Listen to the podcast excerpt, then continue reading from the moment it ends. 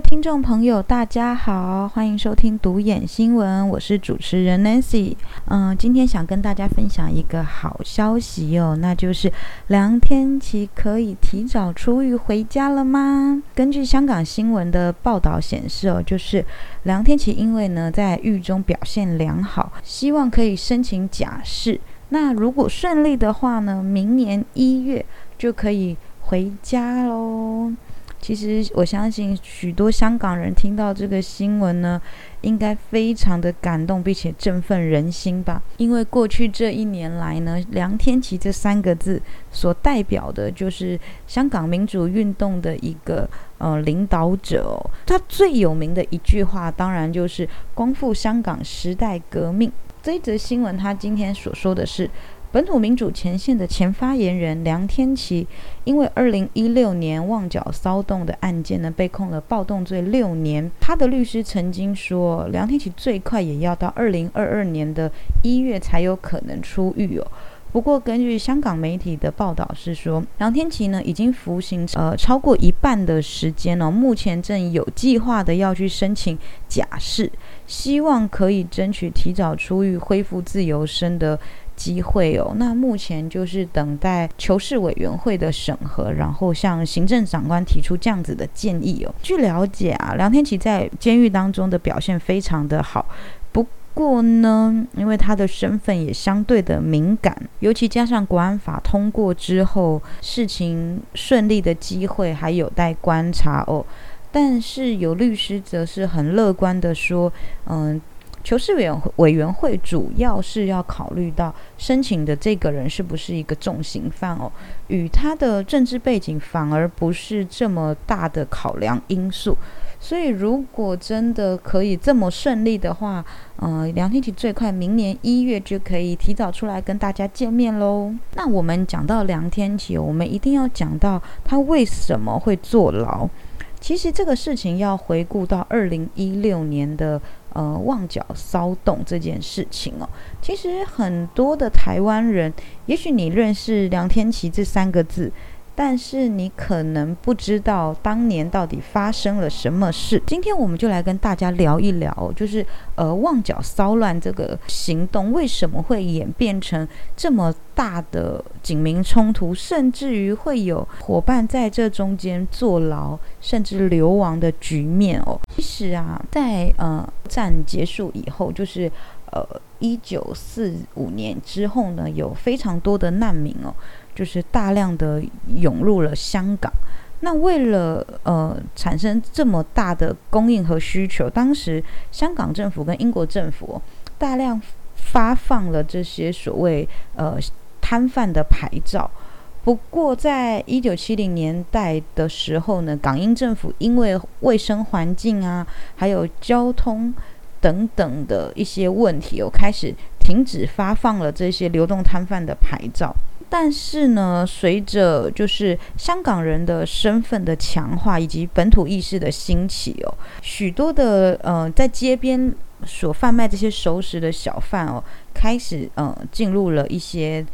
酒楼啊，然后便利店啊，一些嗯快餐店等等哦，成为了香港的独特文化。到后来在主权移交到中国之后呢，甚至把这个市场带到了中国以及海外哦。所以现在大家在香港最耳熟能详，甚至最怀念的就是这些街边小吃哦，就像是呃咖喱鱼蛋呐，或者是鸡蛋仔呀，或者是鱼肉烧麦等等的这些食物，其实这些都是很代表道地香港口味的一个经典。所以呢，嗯，在这个情况之下，其实。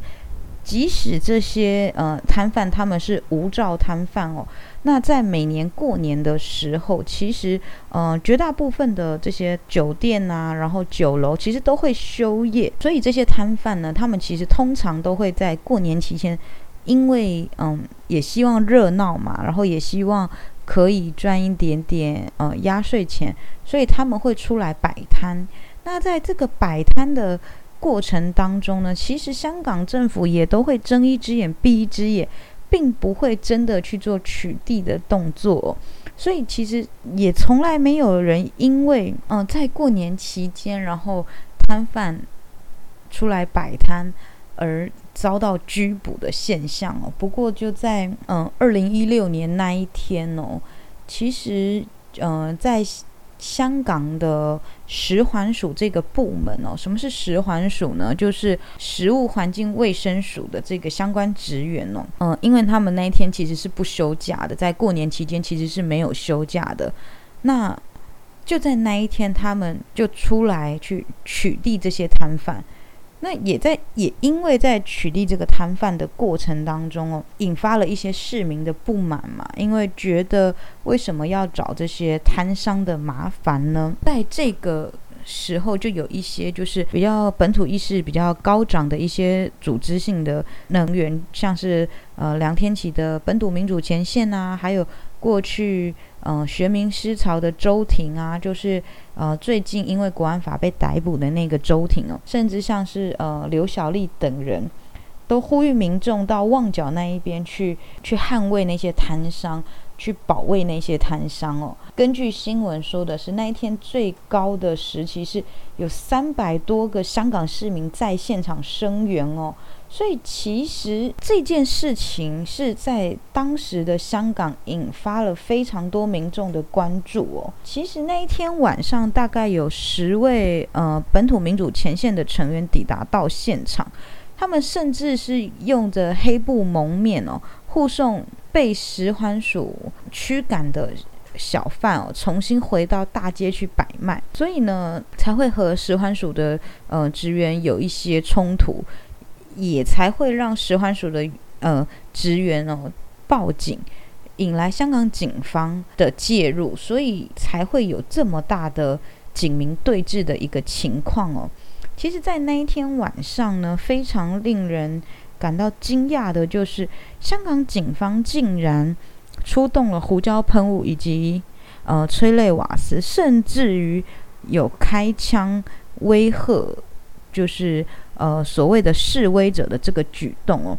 那有不少的民众其实，在当天是被香港警察用警棍打到头破血流的一个局面哦。大家要想的事情是，如果这个事情发生在去年，嗯，反送中的运动，大家可能会觉得有一点点习以为常，甚至麻痹了的感觉。但是这件事情是发生在二零一六年的时候，当时。在香港，大家从来也没有想到说警察会用这么强硬的手段去对付人民哦。所以那个时候，梁天琦他们为了要保护摊商以及在现场这么多的民众哦，才会去以丢砖块的方式反攻，甚至为了帮助呃市民可以逃跑，所以呢，就是以燃烧垃圾桶的方式引引开警方的注意力哦，但。警方后来以暴动罪起诉了梁天琦以及他的成员呢，但是我们就想了解到的是，到底暴力这件事情到底是从何而来呢？嗯，因为其实我们都可以看到的是，梁天琦他们并没有做什么去殴打警察的画面，反而是警察出动警棍殴打市民，然后甚至市民因为被打到头破血流，昏倒在地，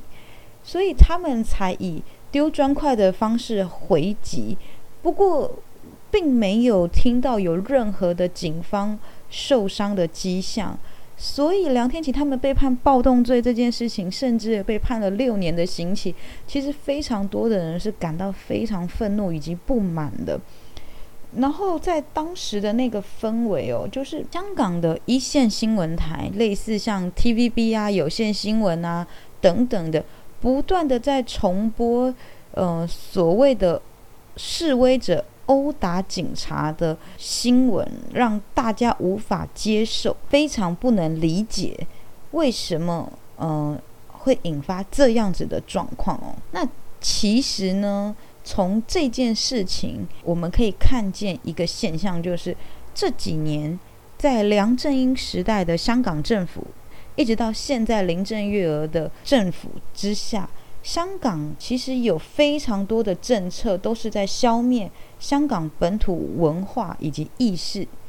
像是这几年一直开始在推行就是消灭繁体字以及粤语，在香港的中小学要学习普通话，加强国民教育以及大中国思想，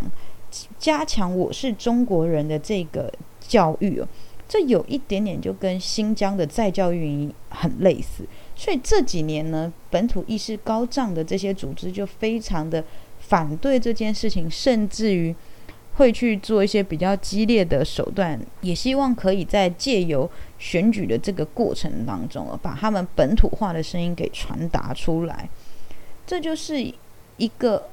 这么小的一个问题所在，但是它却可以引发这么大的。后续效应哦，所以看到梁天琦跟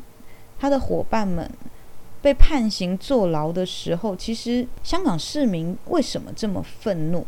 就是因为这个事情所象征的，就是香港政府对于本土意识的消灭以及打压，其实早就已经根深蒂固了。我们可以了解到的，就是像我是一名台湾人。我会讲台语，我觉得很正常。那我从小学习的，也就是台湾的历史。可是呢，今天有一天你突然间告诉我说：“诶，你从今天开始你不能再讲台语了。”然后我们从现在开始只能学，嗯，三民主义、中国历史。其实这个就跟过去在戒严时代非常的相像。我自己是没有经历过戒严时代的人哦，但是，嗯，我看了非常多的书，以及，呃，听了自己的家人有经历过的人所说的是，在当年，如果你讲台语哦，你在学校讲台语是要挂狗牌的。什么叫挂狗牌呢？就是，嗯，你必须要去学习国语嘛，所谓的国语。所以，如果你讲到了台语呢，他就会学校就会逼你挂一个狗牌。呃，我是不晓得那个狗牌上面是写了什么字啦，对，但是呢，可能就是一个让同学知道说，哦，原来你做了什么什么什么，所以你必须得要有这个行为出现，这就是会让大家很害怕的。在过去戒严时代的时候，其实你看，你连基本的言论自由都没有，所以其实不单单是。在去年反送中的时代到现在，国安法通过之后，香港才有这个现象。其实早在二零一二年反国教，甚至呃二零一四年雨伞的呃真普选，呃二十三条的零三年二十三条等等，其实香港人一直都希望跟中国人做一个分割，做一个。嗯，捍卫本土意识的一个一个捍卫价值哦，所以二零一六年的时候，这么小的一个摊商的冲突，才会引发这么大的后续效应哦。他们所捍卫的其实不只是这些摊贩，更是呃香港的本土。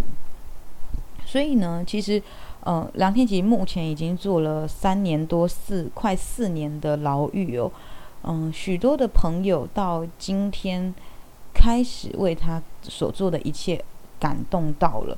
原因就是因为，嗯，他们知道说民主自由从来都不是从天而降的，必须是用前人流血、流汗、流命所换来的。讲到鱼蛋革命哦，最有名的除了梁天琦外，还有另外一个他的伙伴就是。当年本土民主前线的召集人黄台仰哦，他目前呢已经呃取得德国难民的身份哦。那在他选择出走的那一刻，香港政府以及所有的媒体哦，对他的这个行为是用铺天盖地的打压抹黑，去说他怎么背弃朋友啊，背弃香港市民啊等等难听的字眼去辱骂这个人哦。不过。我在这边必须要强调一点，就是我们没有一个人有资格去谴责黄太阳所做的一这件事情，因为我们没有人有资格叫这个人必须要去坐牢，或者是要去牺牲性命，才是所谓的爱香港跟征求民主自由。留下来的人固然很了不起，很伟大。但是离开也需要更大的勇气。所以呢，在这件事情上面，不论是黄台仰还是梁天琦，都是民主英雄。对我来说，这两个人只是选择不同的角色，但是我相信他们爱香港、为香港付出的心意是从来都没有改变过的。黄太阳曾经说过，他说这个鱼蛋事件哦，其实不仅仅只是一个取缔摊商这么简单的一个事情哦。他说农历年的时候，不只是一个普通的节庆活动，它。更是香港对这片土地上的一种生活模式哦。当大家认为自己是香港人的时候，就代表你或多或少是认同以及承载住这个构成香港人的元素哦。但是呢，这几年当中共有意的要消灭所谓的。香港人这个身份，就像是二零一二年香港政府打算要强硬推动反国教啊，然后呃自由行啊等等的这些行动哦。黄太阳说，这个生活方式不是都是一成不变的。他认为香港从来都是一个文化的大熔炉哦，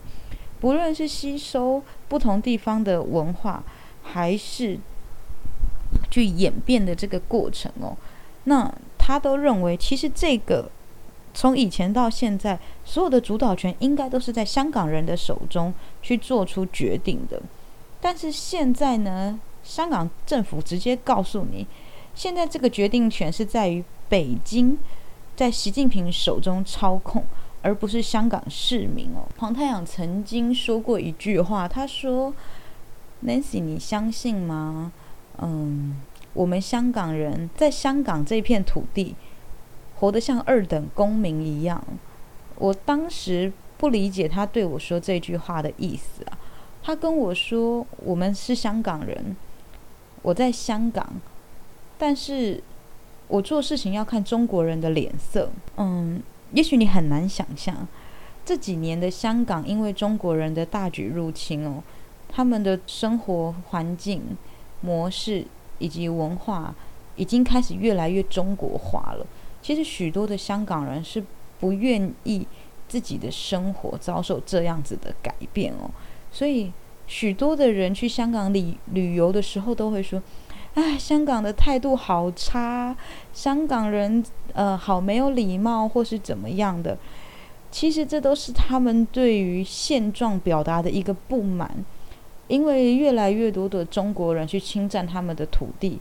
侵占他们的土地之余，还要破坏他们的生活环境，这是他们所没有办法接受的。你很难想象，在香港的街头，你竟然可以看到有人随意的大小便。香港是一个这么国际化、都市化的一个城市，但是却因为中国人的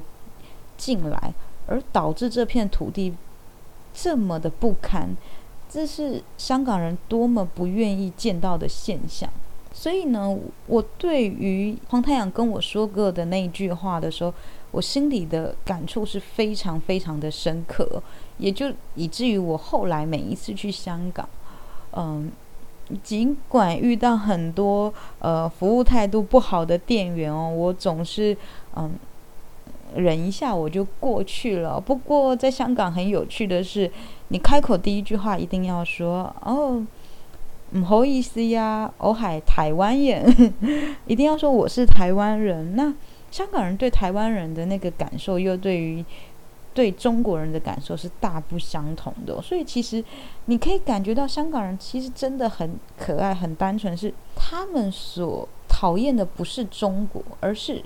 不是中国人。而是中国的文化教育入侵到侵犯了香港的本土意识这件事情，所以我想，今天为什么有这么多的年轻朋友继续在为香港的民主运动捍卫的时候，其实我们应该要给他们无限的支持与鼓励哦。那最后那期想要跟大家说的一个事情就是，呃，今天我们讲到黄太阳流亡到德国。当难民的这个事情哦，在去年一整年，香港反送中运动有非常多的香港人因为呃政治的迫害，所以被迫要离开香港，到各个地方去流亡哦。当然，台湾也是一个据点哦。那 Nancy 自己在台湾呢，就是跟许多流亡的手足有非常密切的往来，所以嗯，我可以观察到一个现象，就是其实这些。人真的就是小朋友，真的就是一个小孩子，他们可能才十七八岁，甚至更小。我记得有一个小孩子跟我说过一句话，就是：“哎，我们为什么要经历这一切呢？其实现在我们不应该是可以好好玩乐的年纪吗？”其实我听到这个话的时候，我真的觉得好心酸，因为我觉得。对啊，他说的没错。我们十七八岁的时候，不就是应该快乐的玩、快乐的谈恋爱，然后无忧无虑的吗？为什么现在所每天所面临的就是嗯催泪弹？嗯，为什么面对的是嗯恐惧和不安？面对的是一个未知的政权笼压在你的生活当中哦。其实你会觉得这一切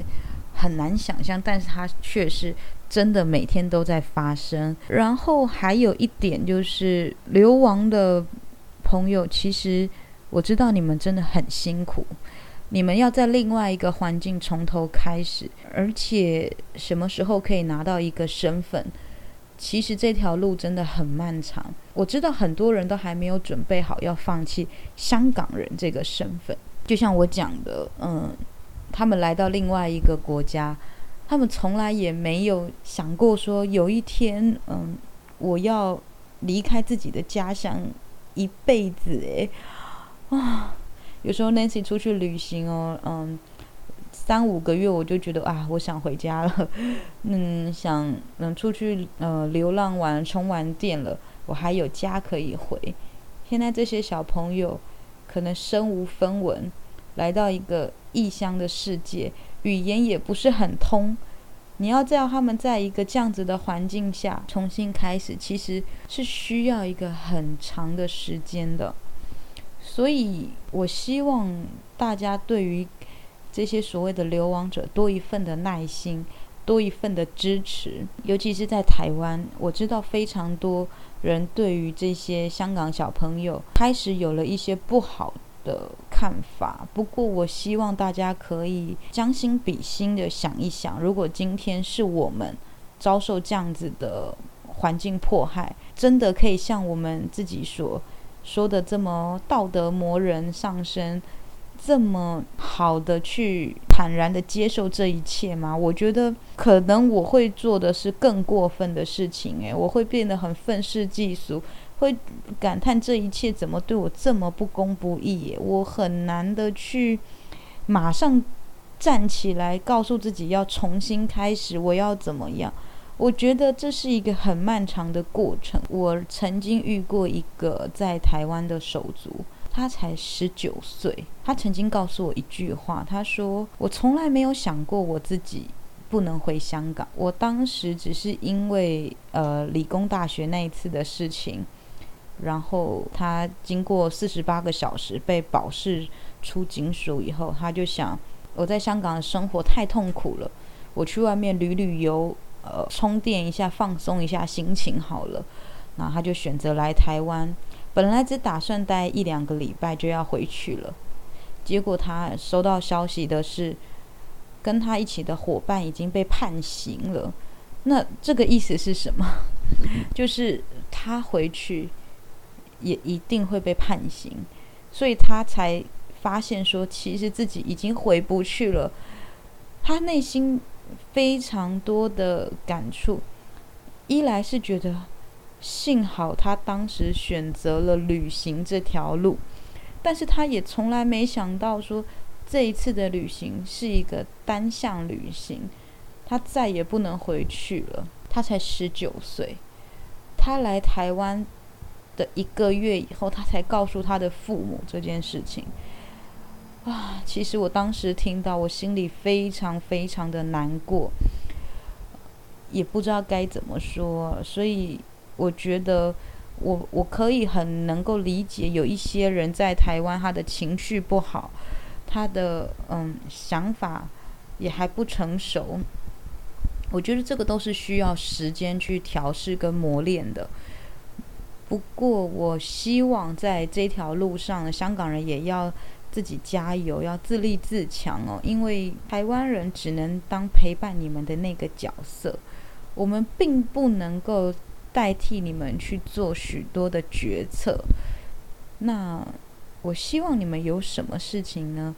可以理性的、和平的跟我们双向沟通。我觉得现在台湾跟香港之间为什么会有这么多的分歧哦？就是因为我们的沟通不足，呃，加上我我觉得有非常多的台湾人想要在这一次的香港事件上哦起了一些不好的念头。那这个部分我们之后再来谈好了。对，今天只是希望可以先跟大家聊一聊，嗯。梁天琪的事情，然后还有流亡在海外的朋友，我我们都很明白你们内心的煎熬跟感受。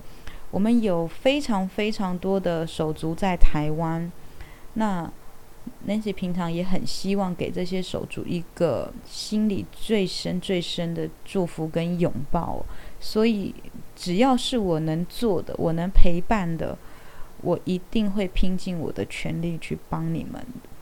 所以也希望你们不要害怕，也要相信台湾，相信台湾人，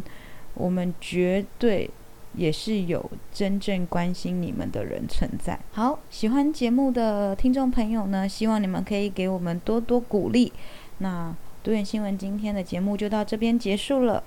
希望大家可以帮我多多分享，我们下次见，拜拜。